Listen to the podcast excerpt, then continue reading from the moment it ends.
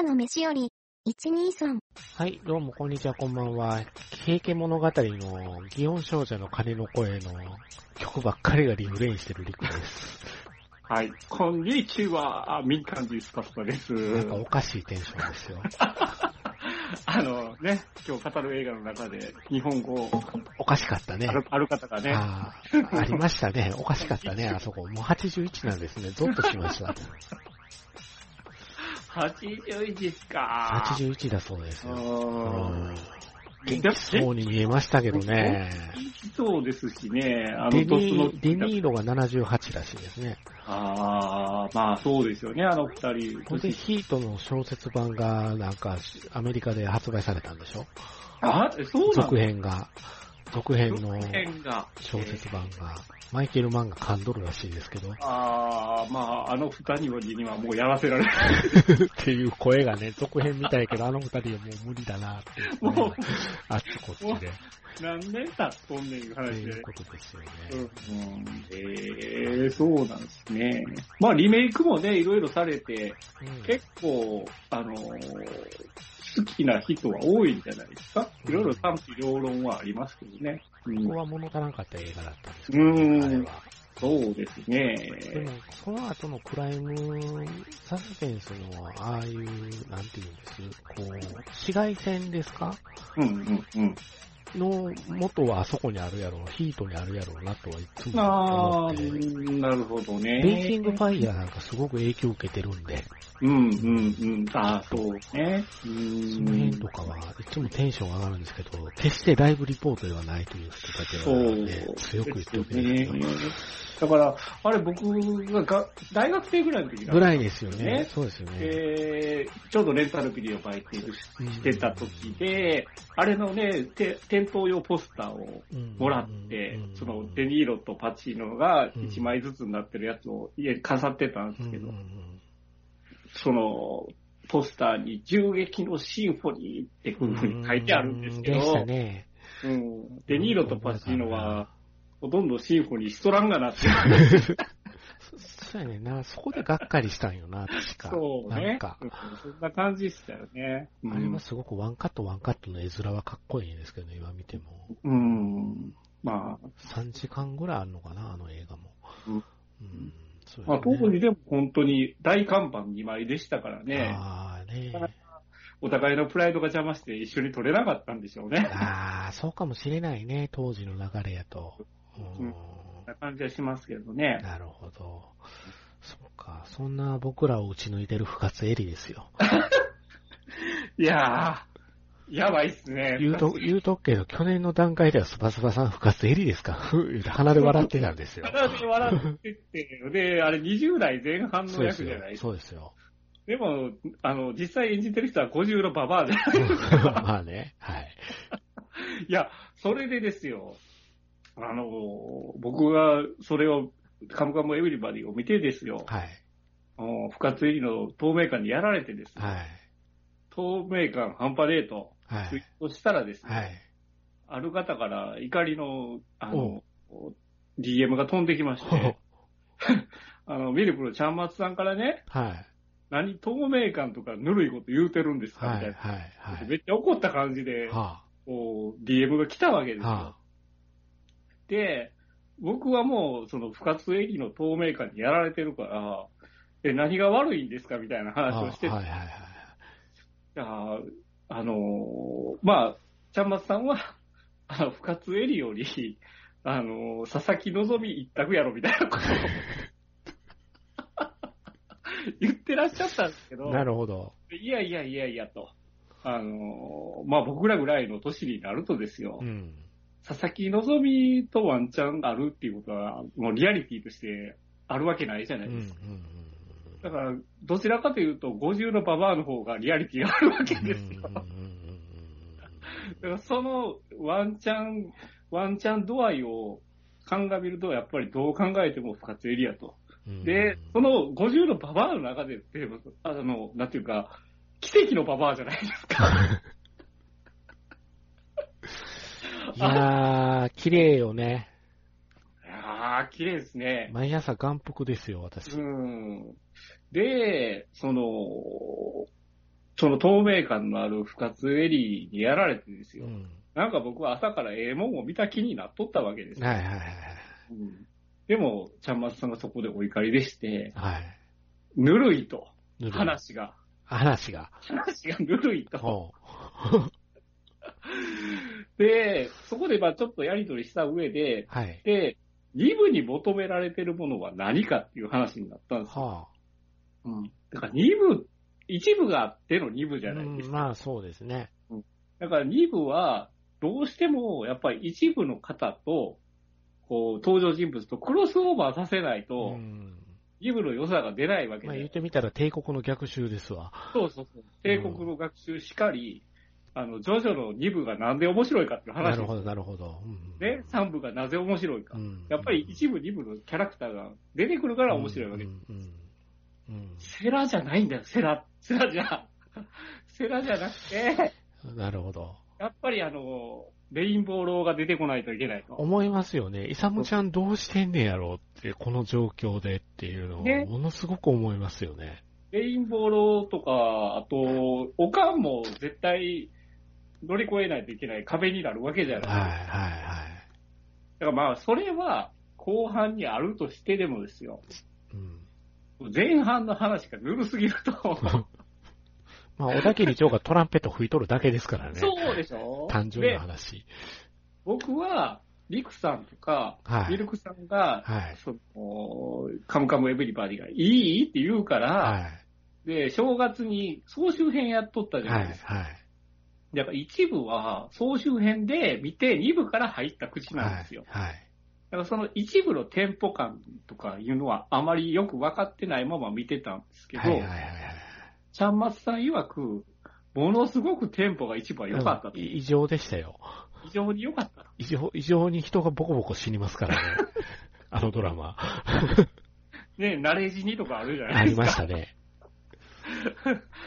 で浜田学はどこに行ったんやって今でも思ってますからね、僕は。役者で出てけえへんのかなと思いながら見てますだかからら、レインボーローとか浜田学とか、うんおかんが出てこないといね。けないのも、うんなんかその、あの二人がくっつくかくっつかんかの、うんなんか微妙な話ばっかり続いてるんですよ。で、とうとう今日ですね。はい。結局昨日か。昨日ですよね、ちょっと。はい。なんか、今後の展開が、ちょっと、雲行き怪しいぞっていう予告が流れたじゃないですか。そうですね。ちょっと揉めるぞと。揉めるぞうと。んここでやっと、ちょっと求めてた展開が来るんかな僕ぬるいかもしれないけど、自習予告見て号泣しましたからね。今日見て、あブワーってあ、あのセリフはずるいと思いましたからね。ああ、そうっすね。だから、ちゃんまつさんのお怒りもちょっと来週以降で静まるかもわかんないですね。いや、どうかな。いやー、佐々木希となんか変なフラグが立ってたじゃないですか。そうですね。ただやっぱり理解者としてのポジションなんだよね、のぞみちゃんは。いや結局、そっちなんですけど、うん。あの、求めてるのはドロドロした話の。え、レトラレみたいな。朝から流せるか、い？う話ですよ。うん。でもまあまあ、ちょっと来週以降は楽しみなのかなっていう。うんですうん。要は、ハッピーから一回どん底に落とすのは上手ですからね、藤本ゆきさん。あ脚本家の方ね。脚本家の方ね。あの方とりとりあえず、その、あの、なんていうんですか、新、心電図みたいなドラマ書きますからね、あの人。ああ、そんなにこう、上下にこう。アップダウン、アップダウンやから、ああ、なるほどな。あの人いつも。うんまあ、ちなみにですよ、はい。佐々木希と、はい。だから深津絵里で、その、おっさんは深津絵里を取るっていうのなら、うん。ちゃんまつさんは、ガチのおっさんなら、浜田マリアのって言われますからあー、いや、そこは言うでしょユウ はもうね、もう一部の方じゃないですか。二部の登場人物の中で、浜田マリって言われたら、うん、うん、うん、浜田マリでは無理って言いましたけど。う。そうか。まあ、佐々木希ちゃんの復活作ですからね。そうですね。うん。大きな役ですよね、あそこ。大事なとこです、ね。演技が NHK フリークで叩かれてますけどね。演技がぬるいって、棒だっていうで、ものすごく叩かれてますけど、かわいそうにと思いながらまあ気になれへんけどなとう思って。ん。誰一人今のとこベリーの話をしてあげてないのはなんでなんですか？あんなにシンゴジラの時はみんな褒めさせして褒めるじゃないですか。のにね。うん。だから、ちょっとね、2部に関しては、ミスキャストが多いかなと思うんですよ。トミーですか？トトミーはね、きつい。トミーはきつい。きついよね、トミー。トミーはきついうんし、わかる小。田切城も、あそこじゃない、小田切城がトミーのポジションやったらまだわかるんですよ。小田切城は不穏ですからね、そうでしょ？基本的に。なんか悪いことやってそうじゃないです基か。本的に不穏でないとおかしいですからね。おかしいでしょ？うん。あんななんかピュアピュアな役やったらダメですよ、あれ。うんで。も小田切城が粉まみれになるかもしれないですよ、来週。団子作ろう思って失敗して粉まみれにななんるかね、パフーって言ってるかもわかんないですよね。うん。小田切城をとりあえず怪我したいだけなのかもしれないですよね。ケチャップとかああいうので、ケチャップって。そうね、まあほんまちょっとアホの子の役じゃないですか、あれ。うーん。まあ、うん。ちょっと、トビーはやばいっていうのは確かですね。トビーは。なんか、うんあの、あのナイト、ナイト、えっ、と、ジャズ喫茶。はいはい変な、変な人多いですよね。多いですねね。様子がおかしいですよね。ですよねちょっとねう大阪のどこにあってんと思いながら見てますけど。ただ、豆腐買いに行ける距離にあるのは間違いないんで。そうですね。鍋持って。めっちゃ可愛いと思いながら。もうね、ダメなんですよ。不活エリが出るとなんかもう僕めっちゃ可愛いなんで、もうダメなんですよ。イクさんはなんか持ってうろうろする子はやばはいいですね。い。ダメなんかもしれないですね。あ、ほんまですね。ですね。うん。僕が今一番でも怖いのは小池栄子ですからね。やばいっすよね。くどい、あれは。。あれはくどい。ちょっとね、目が。怖い。ちょっとね、いくら雅子するからって、ちょっと2回目にしてゲップが出るなとこのドラマって思ったんですけど。ガンガン狙ってますからね。スケドノのこと。野獣でしょ。野獣ですね。肉食系にも程があるっていう。怖いわーと思うね。ええうんまあ大河もね、まあ新しい始まりましたけど、うーん、ちょっと三谷幸喜の色が強すぎると思いながら 見てますけどね、僕は。うん。そうですね。僕、山本浩二ダメなんですよ、やっぱあり。ああやっぱりこの人好きになれないなと思ってう。ん、うん、ドヤ顔するでしょ、あの人。そうですね。なんかやっぱり舞台の人ですよね。そうっす芝居がねね。そうっすね。そうかもしれへんな。うん。初回は良かったんですよ。まだそこまでくどさがなかったんですけど、うん2回目がものすごくもうくどくて、ギトギトでしたね。ギトギトでしたね。ああ、結構、うん、まあまあまあ、コメディを書かれる方ですから、しょうがないんかもしれないですよね。うん。どうなんでしょうね。本人はコメディのつもりで書いてないんだろうけど、どうしても三谷幸喜でコメディって言われちゃうところがあるから、大変だなと思ってたけど、でもあれでしたよ、あの、お正月にやってた新選組の総集編はいはいはい。第一部だけ見ましたけど、うん。ええもう、あの、近藤遺産、遺産、近藤と土方うん。が、あの、黒船に乗り込もうとした話見た瞬間、もうね、げんなりしました、僕。坂本龍馬と街で会うのもちょっとげんなりしたけど、ああ、そうね。ファンタジー入れ込んでくるからね。ああいうファンタジーはやっぱりいらないなって、萌えよ剣を読みながら思ってますけど。うん、そううね。んだからまあ、その、ファンタジーと脚色は違うから。ちゃいますね。うん大き。くちゃうと思います。そうですよね。そこはちょっと、やっぱ癖がありますよね、あの人ね。まあでもそうか、まあでもやっぱりカムカムエブリバディはみんなの心を何かしら掴んでんねんなというのを確認しましたよ、僕うは。ん。いろいろやっぱり、皆さんにそれぞれ響くものがあるということですよね。そうか。ね来週からの展開に、をちょっと楽しみにしたいかなというところですそうでね。しょうね。回転焼きを作るんですかね。作るんじゃないですか。作るのかな全部夢やったらどうしようと思ってるんだけ夢落ち。ど、ねえ、怖いわ、と、やりかねへんからな、と思って。うん。はい。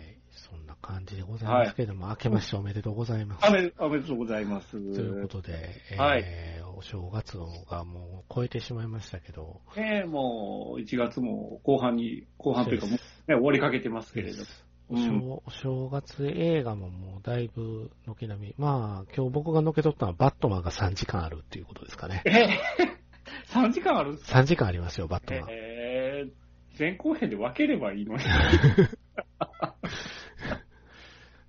はもうストリーミングでいいかなと思った瞬間、情報が自分の目に飛び込んできたんが、悪役？うんうん。がポール・ダノっていう字やったね。って言いましたね。僕たちのダノですか？そうなんですよ。うわぁ、ちょっと待ってやと、これは大福餅を食べて挑まないといけないのかな、みたいな。そうですね。なんか、どんなやられ方してくれるんですかね。いやー、と思うでしょ、やっぱりね。僕ら見るのそこですもんね。そこですからね、どんなボコボコ加減になるのかなっていう。ボコラレゲーって言ってましたそう、ね。ボコラレゲーですよ。伝統のボコラレゲーとか、ボコラレ俳優ですからね。うんそうですよ。3楽しみ時間ですよ。僕らのね、あの、尿意が持つか。いや最近の映画長くないっていうのがちょっとあね、結構、ね、ありますよね、長いもんね。長い。うんなんか全般的に長くなってる気がする。そうですね。だから、基本的には本当に見る前、絞り出しとかないともう、やばいことになりますからね。うん。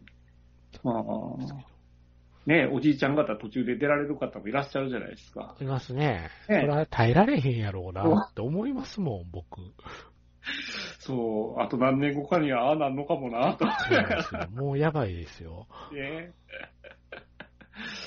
そう、そうね。あそう、3時間もあるんですか。3時間だそうです。バットマン史上。でもなんかバットマンライジングでしたっけ、うんあれ、ダークナイトライジングか。ライズライズライズですね。あれで2時間45分あったんですね。ああ、地獄ですね。そんなに長かったっけ？と思って。いや、面白くなかったじゃないですか、面。白くなかったんですよ。でも苦痛でしかないですよね。ねしんどいなぁ思いながら見てたのが記憶にあるんですけど。ああ、あれ僕、劇場行ってないような気があ、する。マジで？うん。か。確か。あのね、多分ね、僕見た時あれ、いつか面白くなるんだろうと思ってて、そのままなんかサフロール見てた記憶があるんですよ。ああ、うん終わってもうた。終わってもうたと思って。あとアン・ハサウェイのスタイルすげえいいなって。そうね。そうですね。その二つぐらいやったかな。うん最後は、風瀬さんがお怒りになる展開やったんで、あれは。そうね。さもなくば角だの状態で終わ 終わっていったんで、核の警視。角の警視。核警察ですからね。そうですよ。そうですよ。あ、ちなみに私謝罪しとかないといけないのが、前回のあのランキング会で思わず Don't Look Back って言ってたんですそれはグローブの曲です。すいません、小室の方が若干働いてました、まだ。だいぶ愛想ついてるんですけど、大丈夫、大丈夫。誰も気づいてないから。正式タイトルは Don't Look Up でございます。皆さんすいませんでした。ドントルックアップ。僕も見ましたよ、あれ。ひどい映画だったでしょ？映画だったけど、めちゃめちゃ面白かったですなぜね。僕があの核で何とかするっていうようなところで話を止めたんかっていうところからが、そう。それだけの話じゃなかったっていう。それどころかっていう話だったっていう。ねひどい話でした。でもまあ、うまくこう、ね、現在のアメリカ社会の縮図ではあるのかなって映画としては完璧だったんじゃないのかなと、えーやっぱり思いますね。うんねなんかあの、怪しい会社もね、その会社にありそうじゃないですゲか。ゲイツとジョブズを足して2で割ったようなやつが出てくるんですよね。つらを足したようなね。いやーまあね、シャラメ、シャラメが結構、シャラメのあのレジのお姉ちゃんへの絡み方といい、やからですなんやねんって思うね。やからですなんやねん、これと思う。そうあーディカプリオがかわいそうな映画でしたね。ね。でも最後はいい人で終わったんで、うーん。すすごく、あの、あの異常なテンポの良さっていうんですか、あの映画の。ねだからまともに、まともに向き合わなかったアルマゲドンですようんね。うまいこと言うなと思ったんですけど、僕、あれは、うんうんうんなる、なるほどなと思ったんですけど。あれも、まあまあ、本当に1位にするのはわかりますけど、好きですね。いや、結構評価も高いですもんね、ね皆さん。評価高いですね。見た人みんな面白いと言ってくれてるんで嬉しいんですけど、僕はあれは。ね。面白い映画ですよ。ね、まあねまあね、ネットフリックス値上げの噂が立ってますけども。ああ、そうなんですね。そうですよ。まあでも130円の値上げぐらいやったら優しいもんですよ。 DAZN 3000円になりますからね。舐めとんのか思いましたから、ね。マジですか？マジですよ。月3000円のコンテンツになるんですよ。ちょっと3000円だと考えますよね。いやー、きついですね。きつい。それでしか見見れないっていうと、やっそれしか見れないようにしましたからね。うんやっぱりファンとしては、お布施払っちゃいますよね、うんどうしたってね。うん。だからまあ、安いうちに年間パスを買えということだろうな、これは。ああ、なるほどな。いう流れにどうもちょっとなってる感じで、辞める人とどれぐらいが残留するのかなっていう感じの、へ変な残留争いが待ってたなっていう感じがしますね。うん。だから言うてるうちに皆さんディズニープラスが値上げすると思いますよ。も囲い込んだ上でね。うそう、スター・ウォーズファンを囲い込んだ上で行くって感じがしますけどね、僕。もう引くに引かれへんようになったところであげます。あげますよって。なんかそんな気がしますね、あそこも。いやー、やりかねないですね、あそこは。うん。なんかね、ちょっとね、まあそんな中、毎週末、鬼滅の刃を楽しみにしてるという時代遅れな僕なんですけども、鬼滅なんだよ、めっちゃおもろいやないか、ほんまに、と思いながらあ、見てますよ。本当ですか、うん僕、アニメの方、今は追いかけてないんですけど、うんそうなんですね、面白いですね。うんやっぱりうん映像、映像がいい。あの、戦闘が素晴らしくいいですあね。そうなんですうんね。すっごいですね。すっごい技術力投資してやってますね、ユーホテーブル。ああ、これだけね、ヒットコンテンツやから、それなりの予算もやっぱついとるでしょうから、ね。だから見応えがある。うんああそうなんだ。う見応えがあんり。ます、非常に。うん。ちょっと見てみようかな。うん。なかなか、まあ、娘も見てるんですけど、はい。あの、あれですよ、あの、ジョジョのね、うん。一部見せて、うん。見て、うんまあ面白いなので、二部で挫折したんですよ、娘。うんうんうんで、そろそろいけるかなと思って三部見せたらダダハマりしてました。あやっぱ3部はね、3部、4部は思考の存在ですからね、あの漫画においては。えー、でも面、白いですからね。アニメ版で今、この年になって見直すと、いろいろやっぱひどいですね。ひどいです、ひどいですよ。まあ、とにかくね、口が悪いじゃないですか。まあね、まあね。このドチンポ野郎とか言うじゃない言いでか。ますすね。ビチクソとか普通の用語ですからね。森山未来やったら NHK であれ言うてええんや言うて岸辺露伴でざわざわしてましたからね、一昨年。いやー、まあ、とにかく口が悪いのと、あともう全部、あの、説明するんですね、セそうそうリフでね。そうそうそうそうそうそう。うんだから、あのね、鬼滅がうまいなっていうのは、炭治郎が説明するときに考えろって言うんですよ、炭治郎。あー、なるほど。こう、心の中の声とそうして、。考えろって言うんですよ。ジョジョ全部口に出しますからね。ね。ホルホースなんかひどいじゃないですか。ひどい。ひどい。あれももう、ちょっとくどすぎてね、くどいですよね。こんな感じだったかと思いうん でもまあ、あれですよ、今年の年末はもしかしたら、高橋一生は体かいて赤出してるかもしれないですよ。イタリア料理食べながら。イタリアです。もしかしたら、泉くんの方が赤出してて、かあの、スパスパさんがハーハー言うてるかもしれないですよ。言うてるかもわかんないですね。みんなはどっちかというと、アワビ、アワビの話が見たいんですけど、短編であるんですよ、岸辺露伴のね。ああ、そうなんですね。ええだからあの、露伴先生がアワビと格闘して溺れるっていう話があるんですよ。でもまあ今回でね、そのジョジョ本編の話を入れ込めるんだ。そう、入れ込めるんだって僕も思いました。ね。うえん、ありましたもんね。あれは猿之助ヒットですよ、本当に。猿之助のくどさがちょうど、ちょうど良かったっていう。てましたねちょうど良かったっていうう。ん、はいあれはやばかった。はい。うん思いましたね。ああ。まあ、そんなね、映画をお前ら見に行ってへんのちゃうかと疑われるような放送をここまでしてますけど、いや、枕が長すぎますね。まあ、いつも通りですよ。デフォルトですはい。か。はい。そうです。ということで、はいえーと、映画ですけども、はいはいはい。なんか見に行ったんですかっていう話からうん入るんだと思うんですけど。はいはいはい。えっ、と、とりあえず見たものを話しましょう。そうですね。そんな感じで。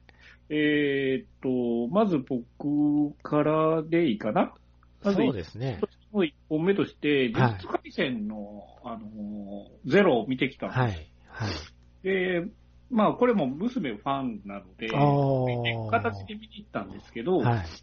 あのー僕、あの、コミック家にあるんですけど、コミックは基本的に読んでないんですよ。えアニメで見たいんで、えはい。で、まあ、一期のアニメ見た後にも情報入れてないんで、ええ今回のゼロの話がどんなんかもわからない状態で見に行ったんですけど、で、まあ、言ったら、その今回のゼロっていう話は、その、アニメというか、えっ、と、本編のうん。話の、まあ、スピンオフにはなるんですが、その本編のその主人公たちっていうのは、えー、その呪術高専っていう、その呪術を習う高専があるんですよ。うんうんうんうんところ1年生っていう設定なんですよ。うんで、上級生に2年生がいるんですけど、その2年生が1年生だった時の話っていう、ああ、なるほど。そういうことなんですね。なんです。だから主要キャラは出てこなくうて、ん。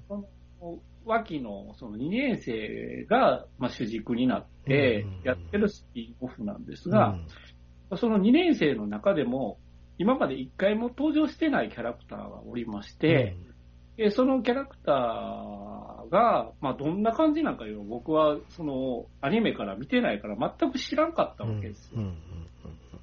で、あの、今回、そのアニメにあたって主人公の声がですよ、あの、シンジ君の役の尾形さんですかそうですね。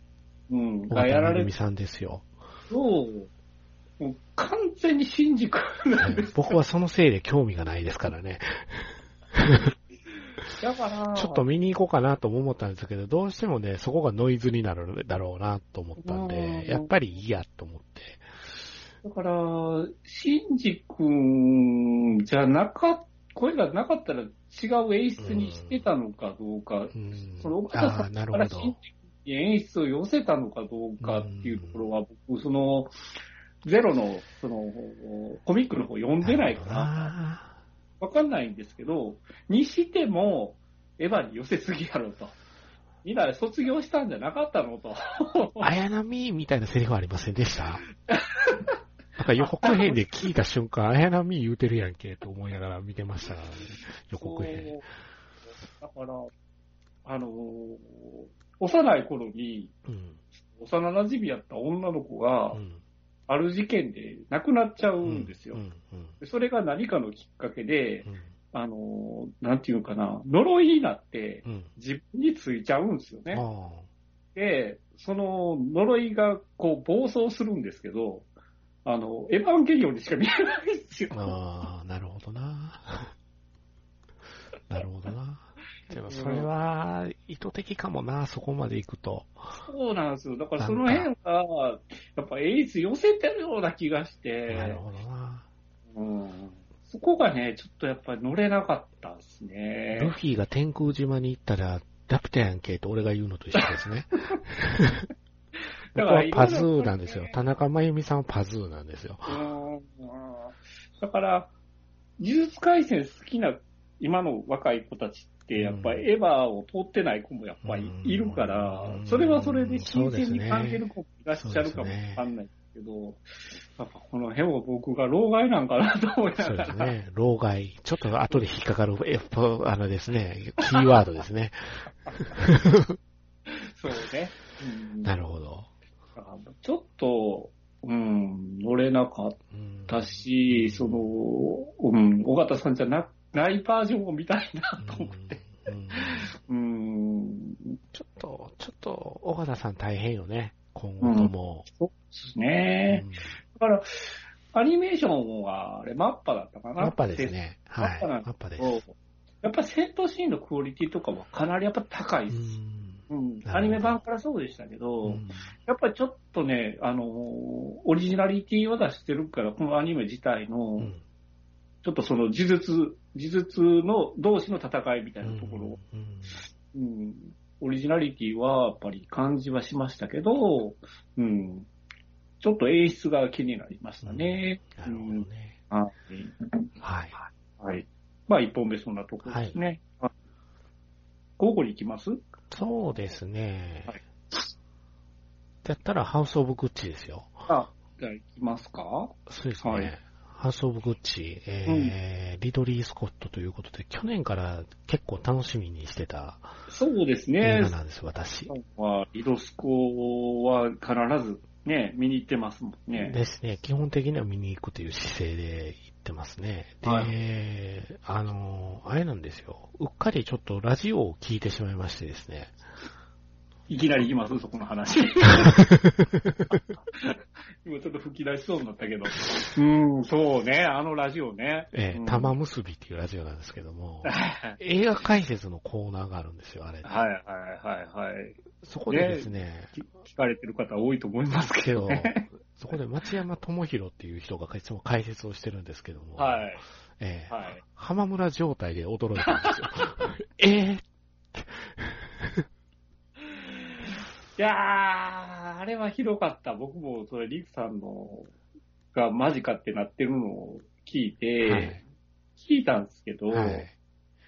ネタバレにも程があるじゃないですか。。で、うんなぜ、なぜ私が今回聞いたのか。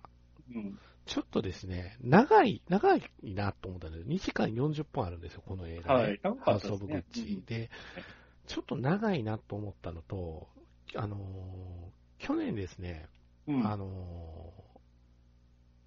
いわゆる解説をある程度聞いてから見に行った方がすんなり見れたっていうんですか、はいはい。っていう体験をいくつかしたんで、ああ、なるほど。うん。それでちょっとは今回の話は知っといた方がいいかもしれへんなって、どういうことがこうん。う漠然とあったのかっていうのは知っといた方がいいかもしれないなっていうのがあって、で、うん。その時にちょうど解説してた人が町山さんやったわけですよ。はいはいはい。それで、あ、ちょうどいいわって、ちょっと聞いてから行こうかなというので、見に行く予定にしてた日の、うんうんあの、2日前ぐらいにうん。聞いたんですよね。うん。うん。ほんならもう、あの、全部、あの、分かってることなんでって言うて、どんどこどんどこネタバレする。止まらないんですよ、ネタバレが。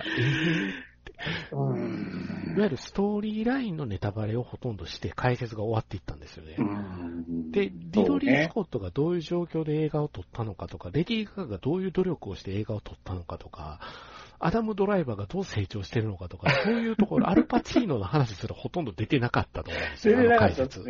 うん。いやー。いやー、ただ単にこれやったら、その辺の映画好きでもできる解説ちゃうの？って。解説ちゃうで、そもそも。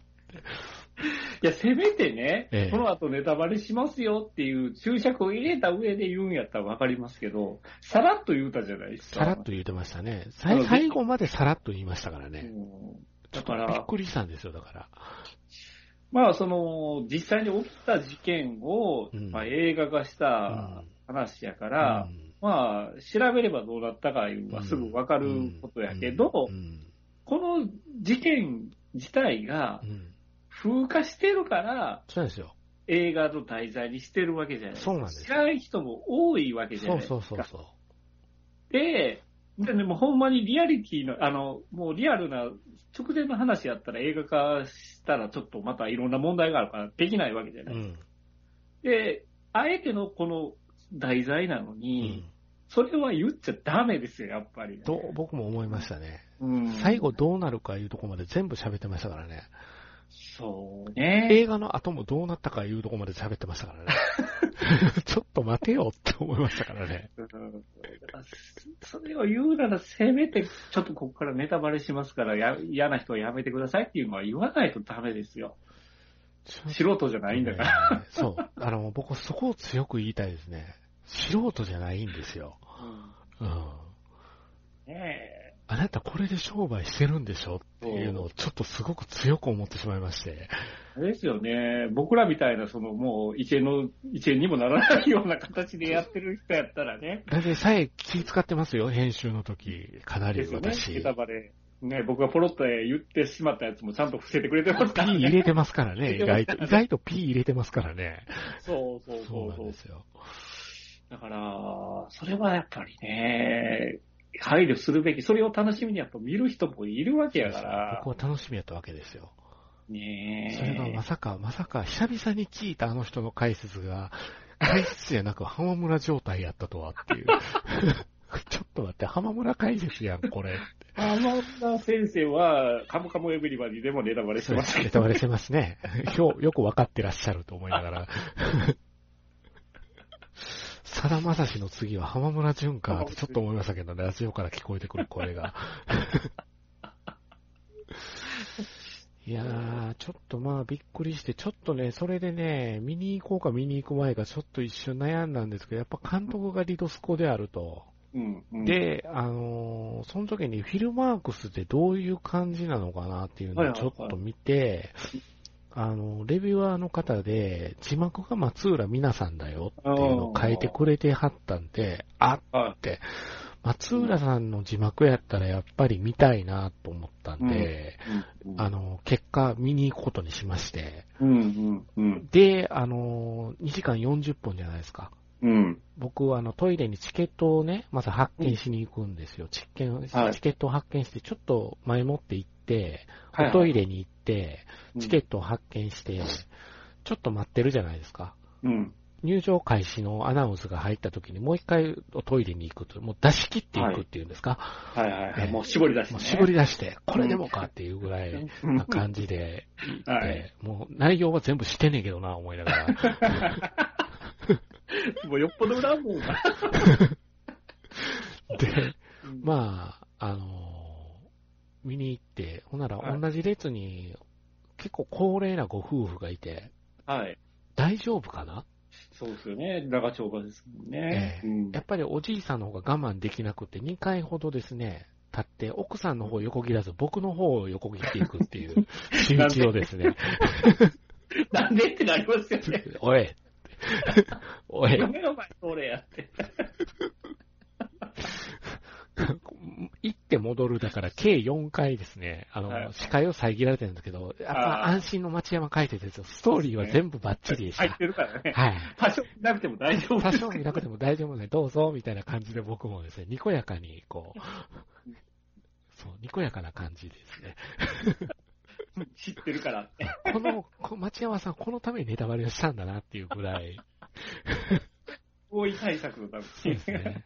本当にね、えだったんですけど、まあ、正直ですね、ストーリー先にしてしまってたり、顛末を眺めてる感覚で見ちゃったんで、えうん、そうね。だからそれを、やっぱ知らずに見てたら感想違ってたかもしれないですよわね。かんないところですね、そこは。だから正直ピンとこなかったんですよ。うん。で、もう一つ、同じ長さぐらいで、やっぱ最後の決闘裁判を去年見てたっていうのが大きかったと思うんですよ。向こうの方が面白かったって、ああ、そうね。やっぱり思っちゃった。うん。あああ、アダム・フライですけど、まあ、ジャレット・レトは良かったですね。てかね、やりすぎ。やりすぎっすよ、あれ。いや、すごかったですね。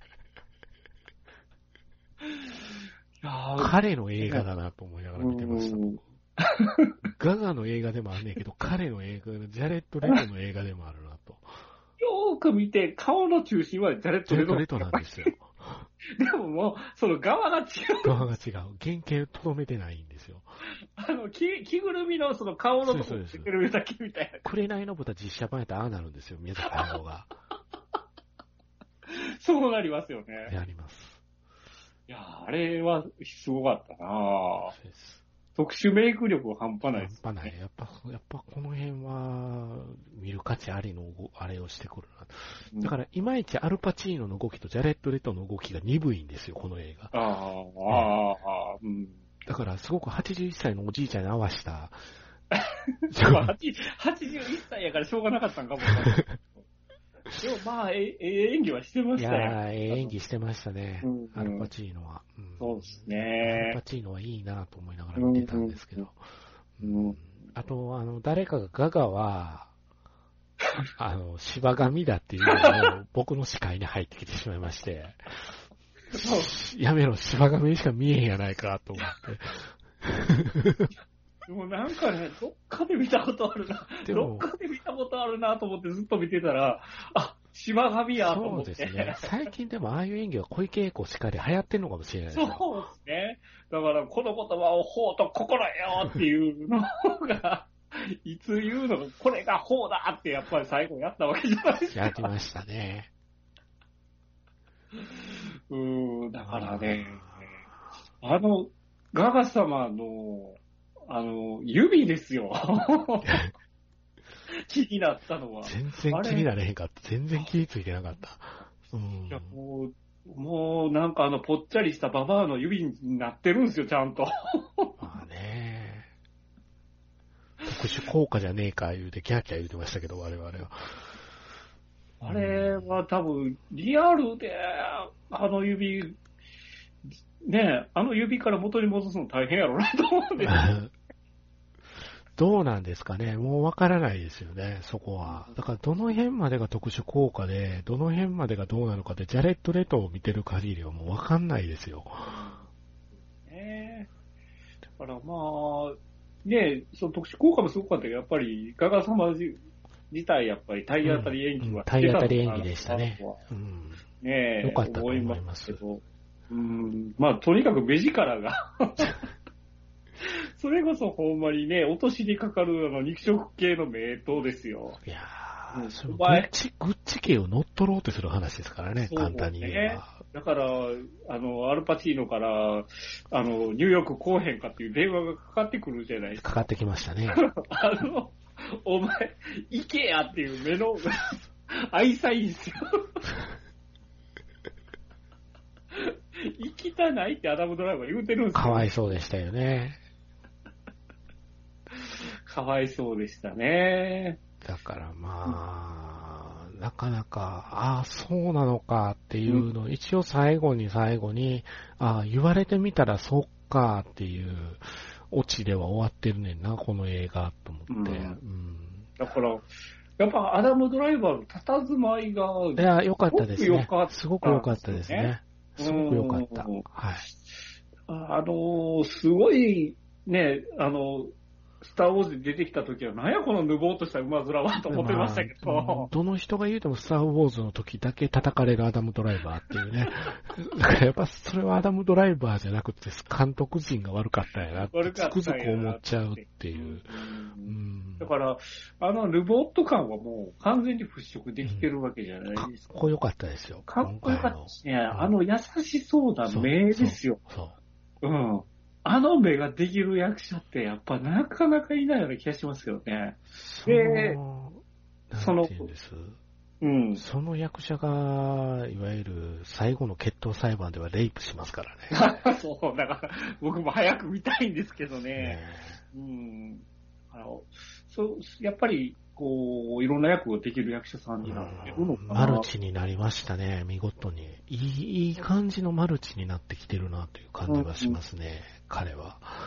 やっぱり、あの、グッチの映画自体は、やっぱりその、役名は、ね、忘れましたけど、あの、アダム・ドライバーの、うん人の映画じゃないですか。うんうんうんあの人が主人公だとはそう思です、そうです。うん。ねえ、なんか、ガガ様が主人公っぽく描かれてますけど、実は違うっていうところ、やっぱりそこにアダムドライバーを起用するっていうかなりリドスはお気に入りなんでしょうな。うん。いや、良かったですよ、僕は。ア良ダムドライバーは。アダムドライバーはすごく良かったですね。うんうん。まあ、いかんせんでも、その最後のネタバレが。僕も見る前に聞いちゃったから。ああうんね良くないです良くないですね良くないですよ。ストーリーラインのネタバレはやっぱ配慮はするべきやと僕は思いますね。そうですね。うん。まあ、あの、しばらく聞聞かないようにした方がいい。また聞かなくなるな、これで、と思います、ね。はい。うん最近僕は添松映画館の方なんで、ああ、そうなんですねう。ん。あ結構面白いですね。うん松崎武雄さんかな解説が結構いいなと思って。本来なら、その、町山さんも、そういう解説する人じゃないじゃないですか。そうですねないところが提供で、そうそうそうそうそう、そうだったんですよ。人じゃないですか。だから、もう、ね、仕事、やっつけ仕事感はあったんじゃないですか。うん、ねどうなんやろうねうん。大体疑い出したんが、あの、ジュラシックパーク2、ジュラシックワールド2あたり出したからね。あの、あの時もストーリーライン全部言うとったから、ええー、っていうか、そのまんまやん思いながら見てたから、あそれでも面白かったんで、スピルバーグ大したもんやなと思いましたけど、ーそう、求めてるのは、求められてるのはそこじゃないよ。そこじゃない。思うんですけどね。まあ、それでもあの解説で良かったというで見に行く人も世の中にはいるんだろうから、きっ。まあ、あれなんじゃないですか。その、お前らが聞きたいやつは課金して聞けよないるほど。なるほど。うんそういうことか。そううか、そうか。テネット以来聞いてないですわ。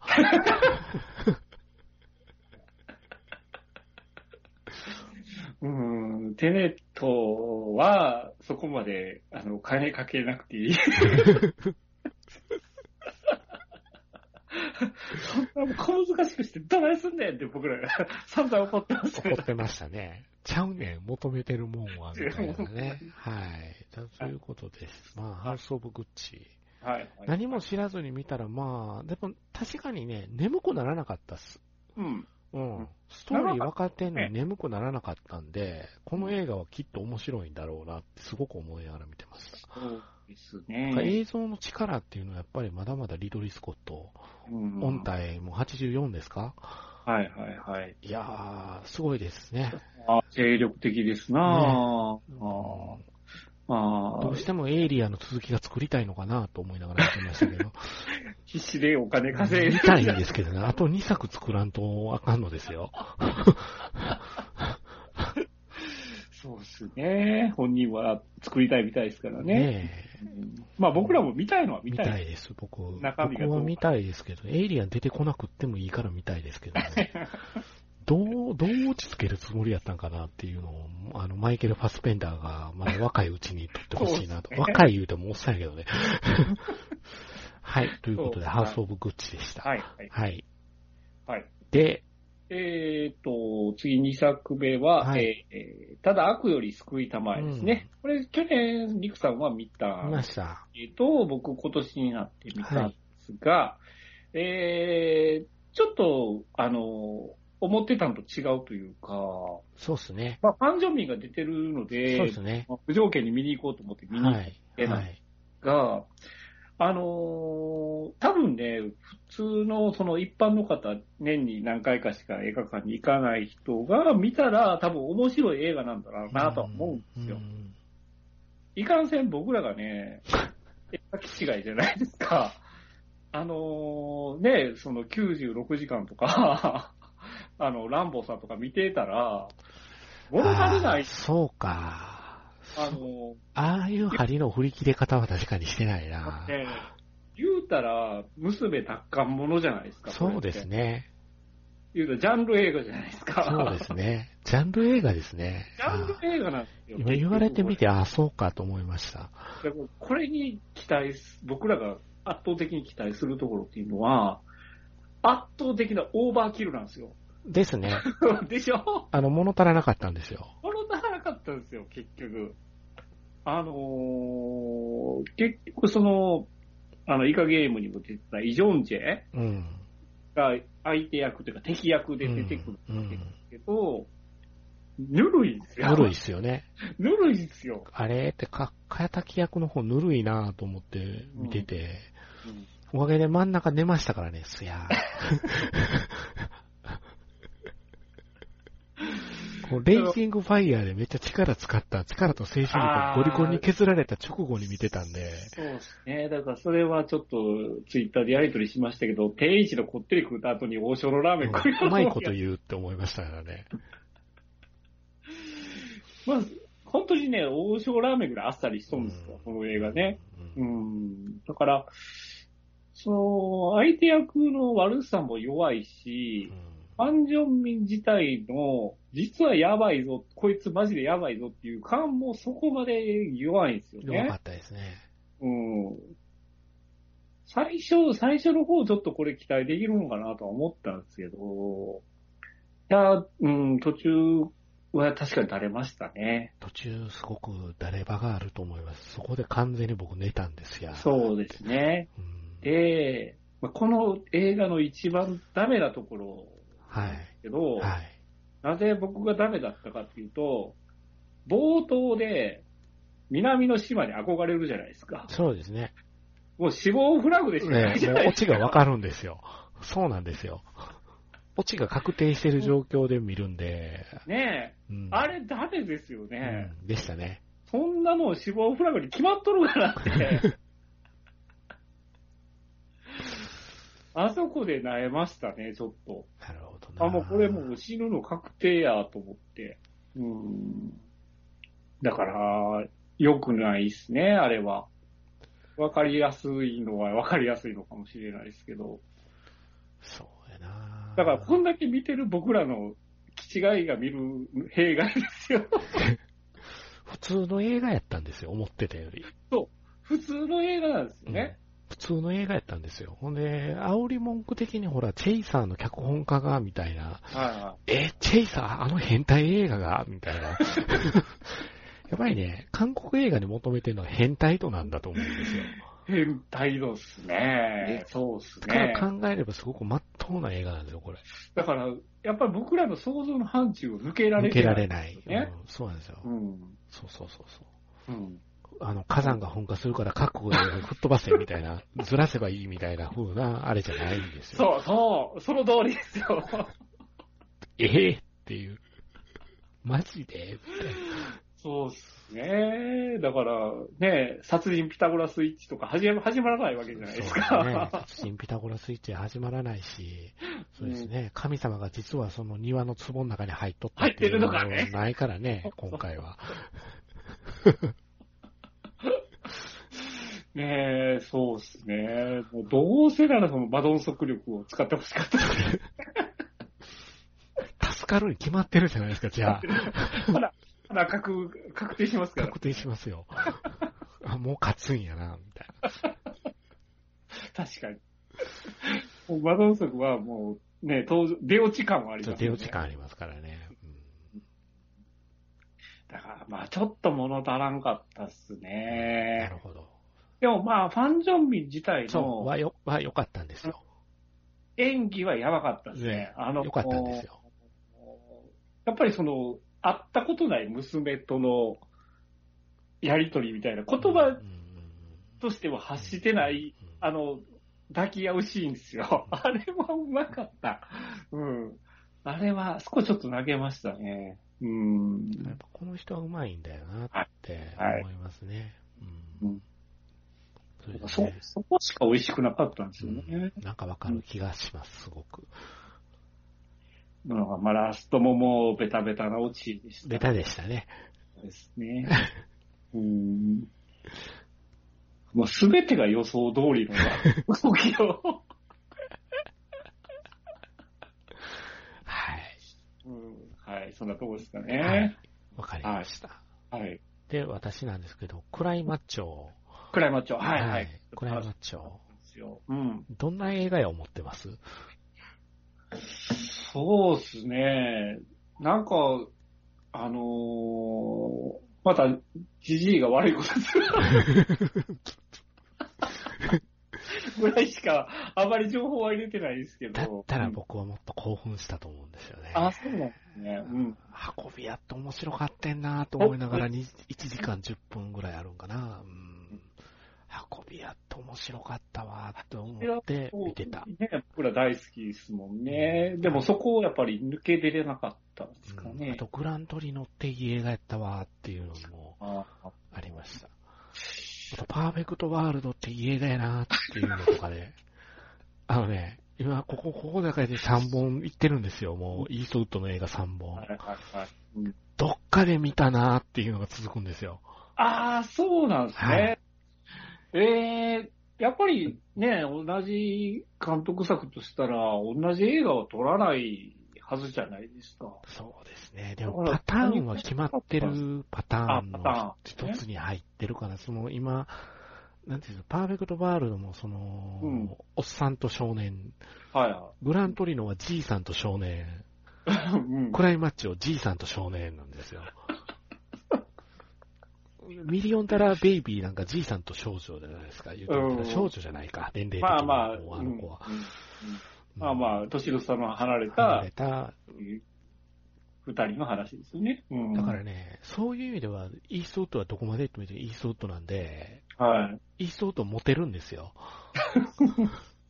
相変わらず。相変わらず。91、91なんですけど、舞台設定上は70歳ぐらいの役なんですよね。なるほど。えだから、あの、ブイブイ言わしとるわけですな。まだ、未だに。えあのね、かっこいい男っていうのはこういうことだよっていうことを常にイーストウッドが言ってる映画ですね。あああ、そうなんですか。うん。で、そこはもう昔のイーストウッドの作品からずーっと一貫してブレてないことを言うてるなああ。うん。うんいわゆるお、もう、か何でもできる男ってモテんねやっていうのが真理だよな、この人の中で。なるほどね。うん。そう。まあまあ、自らで体現してますよね。だから体現してますよね。体現してますよね。運び屋で反省したんかと思ってましたけど、ね。そうですね。あれは時代の年から作った映画ですから。いわゆるあれは奥さんへの言い訳の映画やってなって。言い訳の映画ですねね本当に。まあでも、まあもともと、こう、マッチョっていうのが何なのかっていうのは、あの、映画を見て知る方がいいかなとは思うんですけど、ねうん、僕はええって思いました。ああ、そうなんですか。うん。で、クライマッチョっていうの、言葉の意味ですよね。はあーってラストで思ったんで、い。うーん。それはオチ、オチで、その、オチでそうってなるっていう。あー、あーって、このタイトルの意味がちょっとわからない人多いかもなって正直思ったところもあります。うんまあちょっと変わったタイトルですね。そうですね。うん。ポスターにポスターにヒントがあるとは思うんですけど。ああ、なるほど。うん。リックロング的な。あー、そこまで凝ってない、そこまで凝ってない。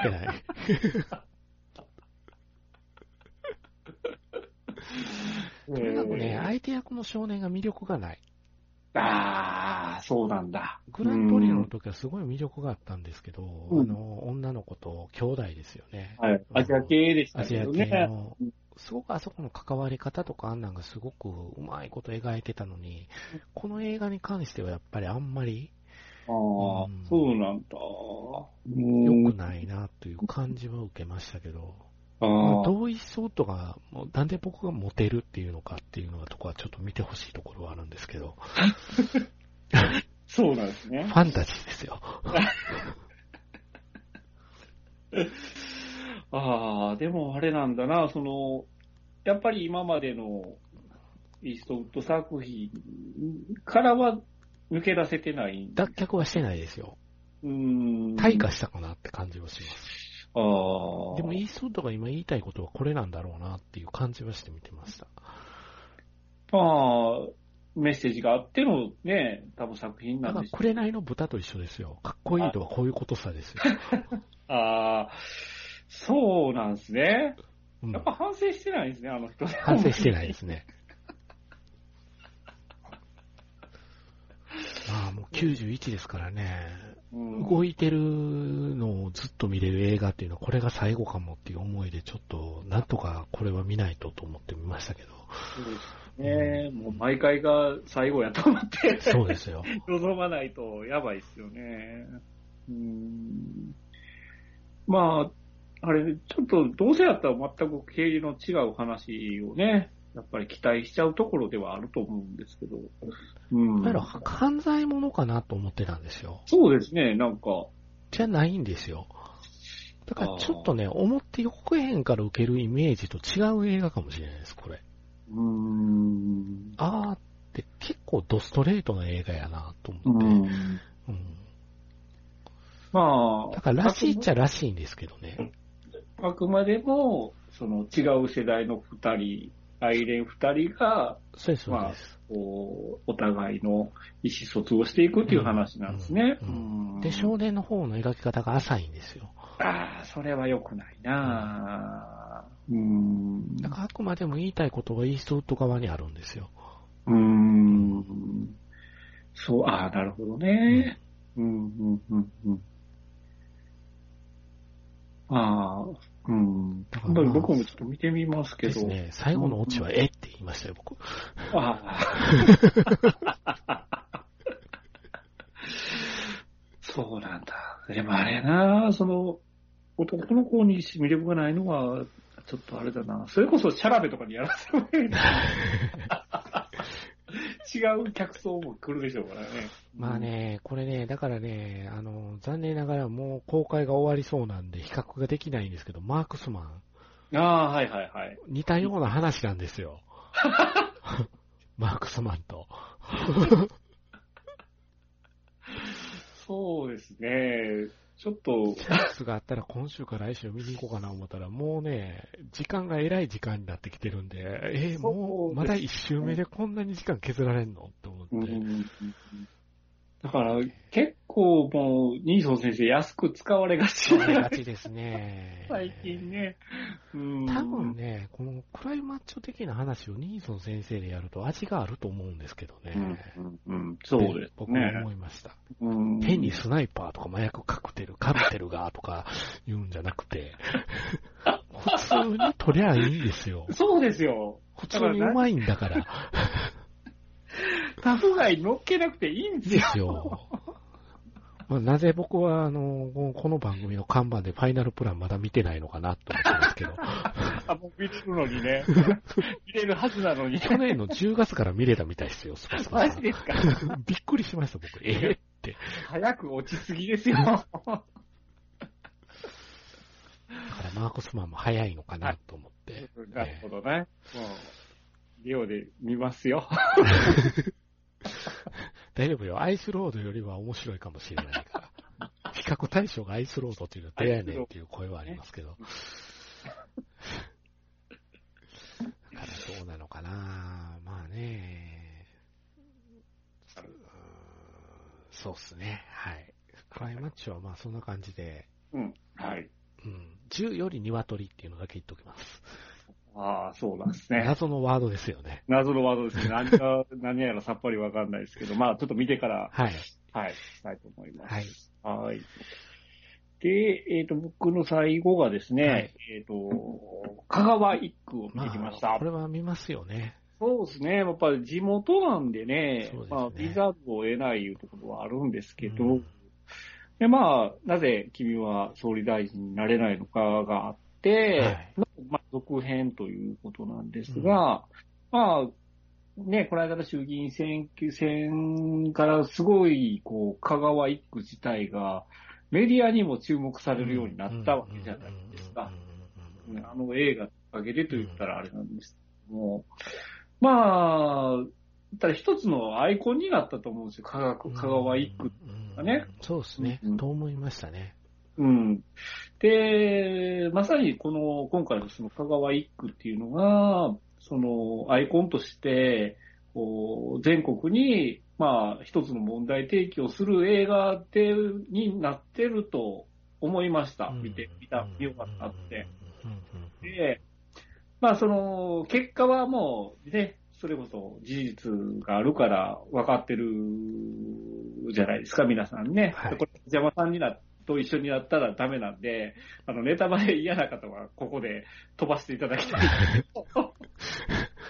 そうですね。ここで言いますけど、はい。はい。まあ、結果ね、その衆議院選では、あの、小川淳也さんが、まあ、ね。だからもう8時の開票もと同時に当確がついたわけですけど、言ったら、得票差で言うと2万票ぐらいの差がついたのかな。うんそこまでの圧勝いうわけじゃないですけど、うんまあ、新勝は新勝だと思うんですけど、うん結局、まあ、あのー小選挙区では勝ったと。で、結局負けた平井さんも、比例の方で復活されたっていう形。だから毎回の、そのまあ逆のパターンになったわけですよ。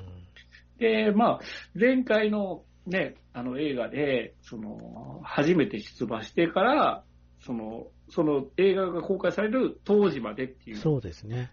だったじゃないですか。そうですね。で、その後から、今現在までの、言ったら、続編というか、あの、その後のおまけというか、うん、その後の顛末ですよね。末をまあ一本の映画にしたっていうところだとは思う。で、結構前回の映画で、その小川淳也自体の様子もおかしかったよね。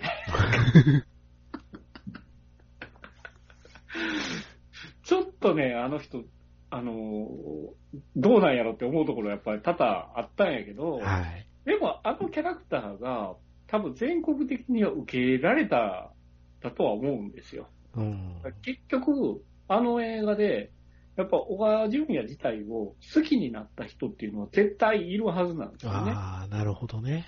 うん、で、今回の映画は、まあ、そこに対しても、ちょっと一石投じてるところはあると思う。んで、まあ、ちょこっとだけ中身どんな感じがあったのかっていう話をするんですけど、あ、来た選挙戦が始まりました、衆院選の。うんいつも高松一区、あ 香川一区っていうのは、言ったら、平井さんと小川さんの二人の候補で一騎打ちみたいな感じうんだったわけです。うんそこにですよ、あの、も元玉木雄一郎の秘書のあ、西野党から一人、あの人、玉木さんの秘書なの？秘書やったんですよ、もともと。はあ。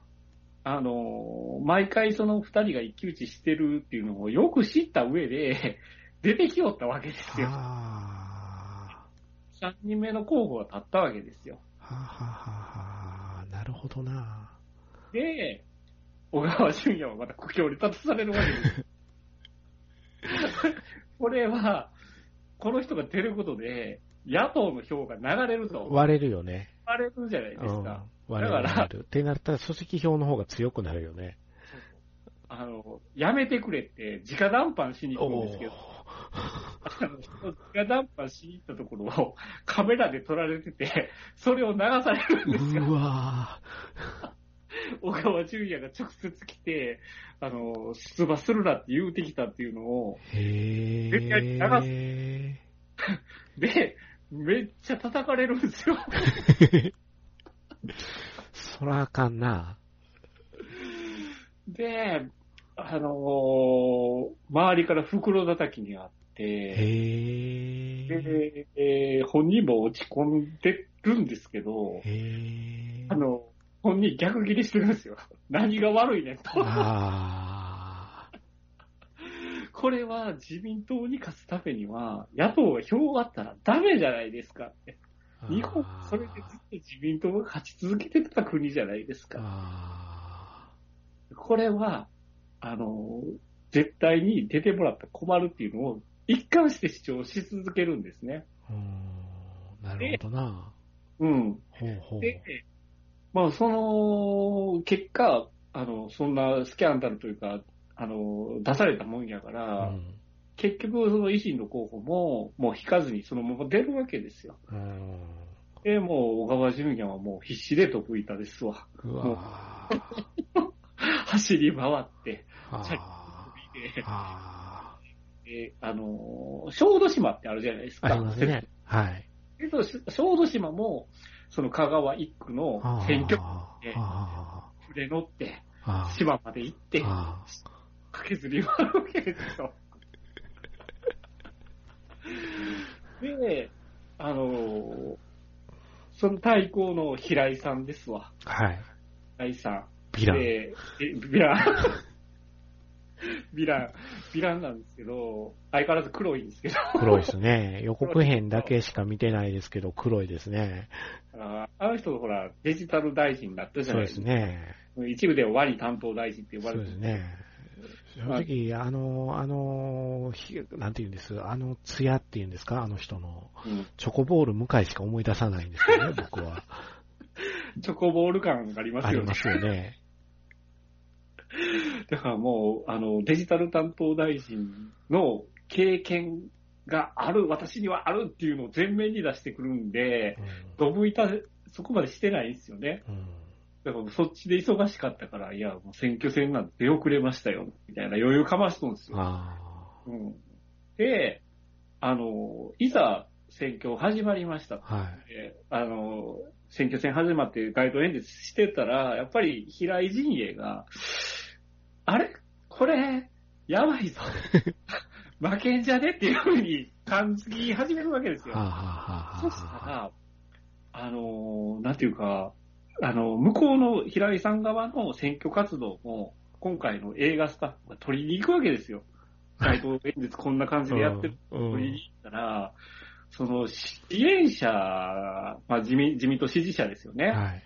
めっちゃこすい妨害工作してくるんですよ。へもう、それはね、どんなことされたかは映画見て、ちょっと楽しんでいただけたらと思うんですけど、もう、めっちゃこすいんですよ。ー。で、で、平井さん自身も、あの、あの、なんとかいう PR 映画。そうそうそうそうそれ、予予告編で流れてましたね。あの、フェアじゃないですよ。うんフェアじゃないとじゃ怒り出すんですよね。こんなことがまかり通るなら、これからは政治家はみんな映画撮りますよ。お前の映画見えひんわっていう予告編で思いましたけど、僕。で、大島監督も、PR 映画はっていうのはひどくないですかってめっちゃうんまあまあ、まあ、言うよな。言うような。言うよな。もうわざとでも言うよな、それは。美味しいと思う瞬間やもんな、それ。うんあで、まあそういう演出があるわけですけど、ーはい。まあ、その、確かに、小川淳也側から見たら、平井、平井陣営からそんな妨害工作をされて、で、PR 動画って罵られてみたいなところを描いてるんですけどう、ん、それは平井陣営からしたら、それはもう、あの、めっちゃその映画のことで邪魔されてるのは事実じゃない事実ですね。事実ですよ。うんないですか。はい。だから、映画自体はやっぱり小川淳也に肩入れするような演出は絶対されてるはずなんですよね。うん。うんでも裏を返せば、平井さんからすれば、やっぱりそれは、この映画があることで、マイナスを被ってることうんがある。うんそこは我々はやっぱ考える余地もあるのかな、ふうに僕は撮ったんですけどね。なるほど、なるほど。額面通り小川淳也応援映画ではないなとは思います。すねうんでもまあ、なんていうか、その、まあ古い自民党体質というか、あの、まあ一個だけ言うんですけど、その、し僕も常に行ってる、いあの、市役所があるんですけど、はい。市役所で、期日前投票があるわけですよ。えで、その、市役所の前でカメラ据えて見てたら、どんどんどんどん期日前投票に吸い込まれていくわけですよ。えはい。サラリーマンが仕事終わった後にねはいはいはいそこから出てきた後に、みんな隣のビルに入っていくんですよ。は出てきた人たちが、はで、そのビルの2階の部屋なんですけい。ど、うんそこは、その平井さんの、あの、選挙対策じ、あの、役員してる、えー県議会議員のうんある先生が借りてる部屋なんですよ。ほうほうほうほうほうほうほうほで、その映画スタッフがそこにあの潜り込むわけです。そこ行って、えあの僕、上司に言われて、ここ行ってこい言われたんですけど、上で何がやってるんですか言ったら、いや、名前書いてるよ。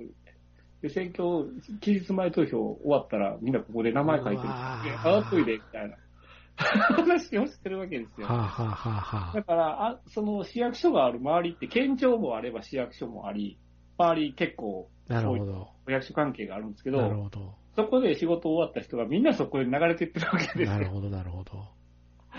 だから、それを、まあ、こんなひどいことが行われてるっていうふうな取り方を映画はしてるんだけれども、事実、香川だけじゃなくてもあることじゃないですか、うんそう。だと思いますよ。うん。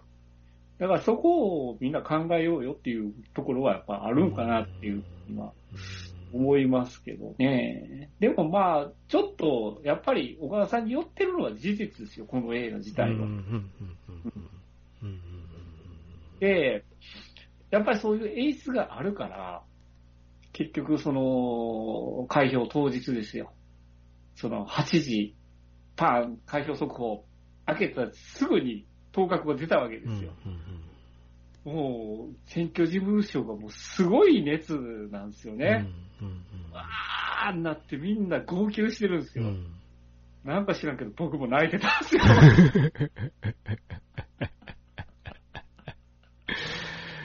あいやーースパサさんフェアじゃないですよ。いや、あれはね、泣く。ずるい。結果見終わった後、僕、小川淳也嫌いですから。でもね、泣く。そんなんやっぱりあの、あの家ね族の涙見せられたら泣くよ。ああのね、あの、なんていうんですかね、たまにこう、僕らこう喋ってても思うんですけど、うんこう、泣くじゃないですか。はい。映画見てて。はい。泣く。でもこの映画嫌いって。それってどういうことなんていうの？違うんですよ。映画のね、舞台装置ってあるんですよ。はいはい、はい。その装置のスイッチにうん、ガシャって入れられた時に自分が弾込められたような感じになると、涙腺がね、勝手にピュッって決壊するんですよ。なるほど。なるほど。すごくよくわかる。おっさんがやたらとツイッター見ても泣いとんなこいつらと思うかもしれないですけど、うんその泣くようにやっぱ仕掛け仕向けられてるんですよ。慣れてるからね。ね。そこに、やっぱり。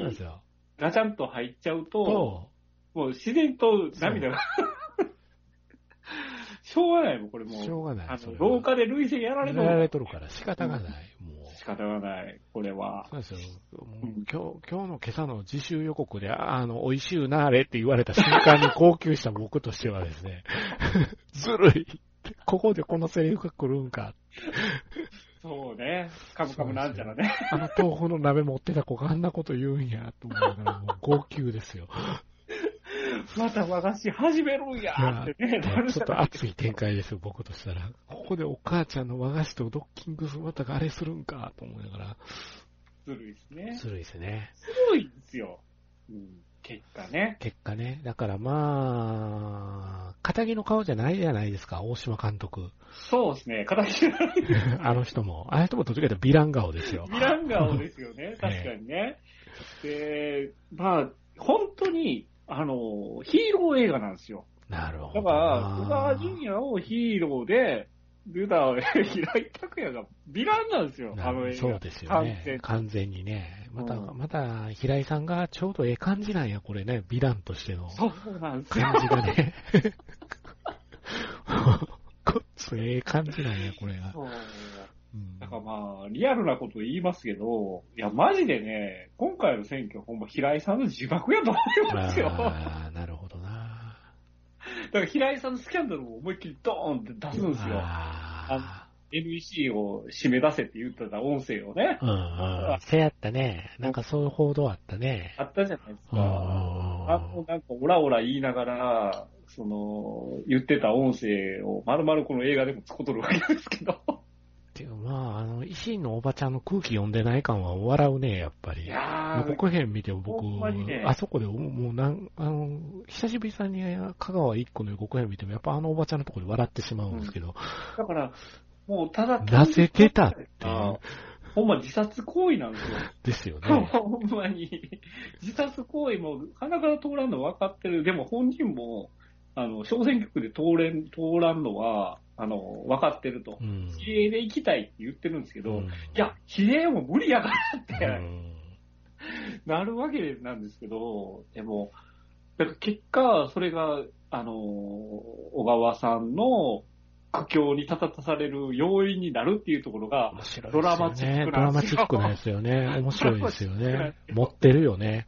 持ってる。困ったことに。だからね、今回の映画めっちゃ面白いですよ。ああ、やっぱりな、面白いんや。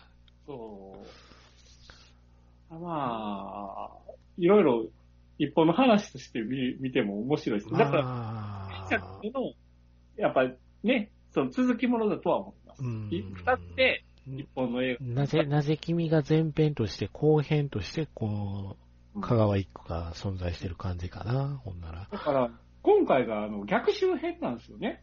ああ、まあそうか、なるほど。。が嫌いにずっとやられ続けてた。そうか、そうか、そうか、そうか、そうですよね。そこのカタルシスを今回吐き出す映画何や、その人間の条件みたいな映画。金子信夫にやられ続けた中谷達也が。そう。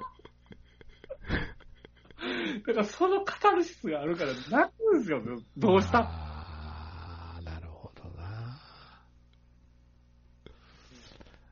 だからやっぱり、あの、選挙、選挙、選挙をしてた時も批判されてましたけど、あの、妻です、娘です、やめた方がいいって、ポリコレ関連のところから結構叩かれてましたけどね、小川さん。うんそうですね。だから今回も、その、結構配慮してうん、選挙活動してみたみたいですけど、うんあのタスキはやっぱまだつけてましたよ。うんねつけてるみたいですね。うんうんまあ、うん。やっぱ見終わったと思いますけど、あの人おかしいですよ。小川さん自身が。まあ、まともじゃないよね。やっぱりだから、あの、まあ、ぶっちゃけた話するんですけど、はい小川さんに近しかった人が身内にいるんですよ、僕。あ、はいはいはいはい。だから、小川さんの裏の顔も知ってるんですよ。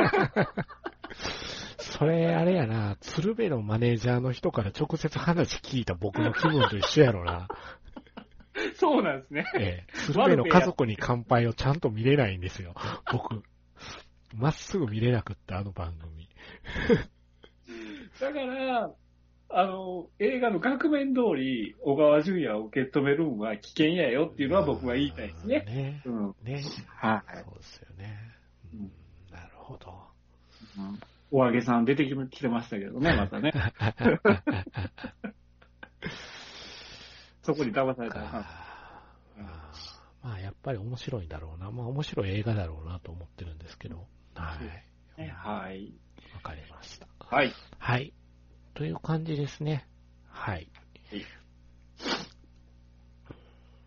まあまあ、今月もいろいろ見ましたけれども、うんはい。まあちょっとね、今後ちょっと、あれですかね、更新の頻度自体は、ちょっと僕の見る頻度が落ちるんで、確実に。ちょっと仕事の都合で落ちますので、更新の頻度が下がるかなと思うんですが、はい。まあね、頻度は落ちるかもしれないですけど、まだ何かしら話できたらとはいね。いなとは思ってるんですけどね。うんはいはい。そんな感じでございます。はい。はい。何か言い残しておくことはないですか？えー、そうですね。あのーいろいろ、こう、香川一区話しましたけど、完全にネタバレはしてないんでね。ああ、なるほど。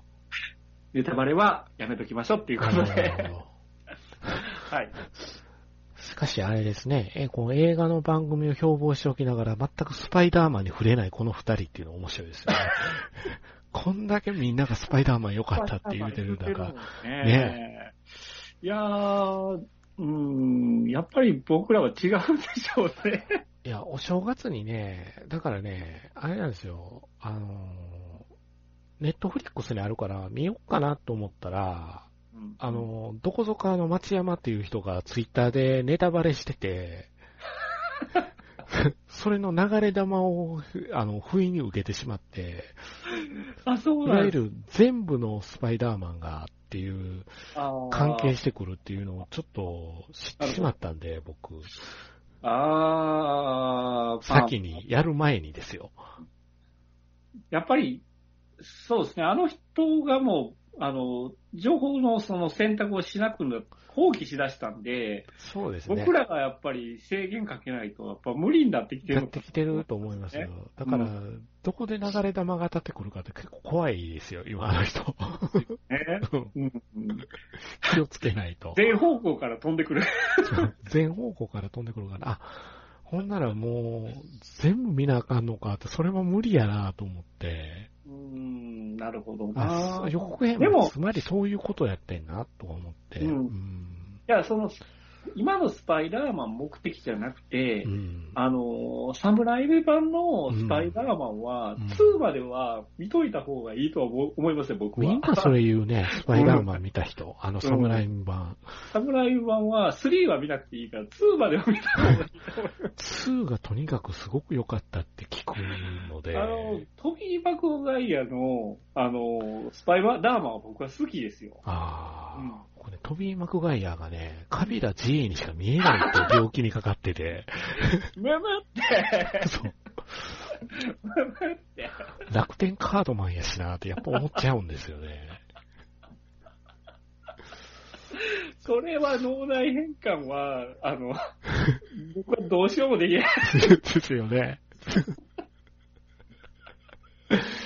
そうなんですよ。まあなんか、でも、その、スパイダー、いわゆるバースの部分、バース的な展開っていう以上の何かが待ってる映画らしいんで、そこはものすごく気になってるんですけどね。ね椅子からずり落ちる展開が待ってるっていう、いわゆる腰抜かす人が結構続出しているっていうのを聞いてるので気にもなるんですけど。ねだから、こう、マーベルをね、やっぱり全部見てる人にとっては、絶対もう見ないといけない。だから、まあ、マーベルに乗り切られてない僕らが、やっぱり言うのがおこがましいんじゃないですか。まあね、それはちょっとある。だから、マーベルのことはあんまり話してもなっていつも思ってる。見てないから。できないから。そう、根本的に。うんそうね。そうそう。まあ、あの、いずれ見る時が来るかもわかんないし、ね、うん。あの、多分、スパイダーバースの2は見に行くと思います。なるほど。うん。うん。なるほど。実写は、まあちょっと、おいおい。おいおいっていう感じで。はい、そんな感じでございまはいす。。ノーって感じなんですね、じゃあ。ノーウェイって感じなんですね。ノーウェイって感じで。はい、わかりました。はい。じゃあそんな感じで。はい。はい。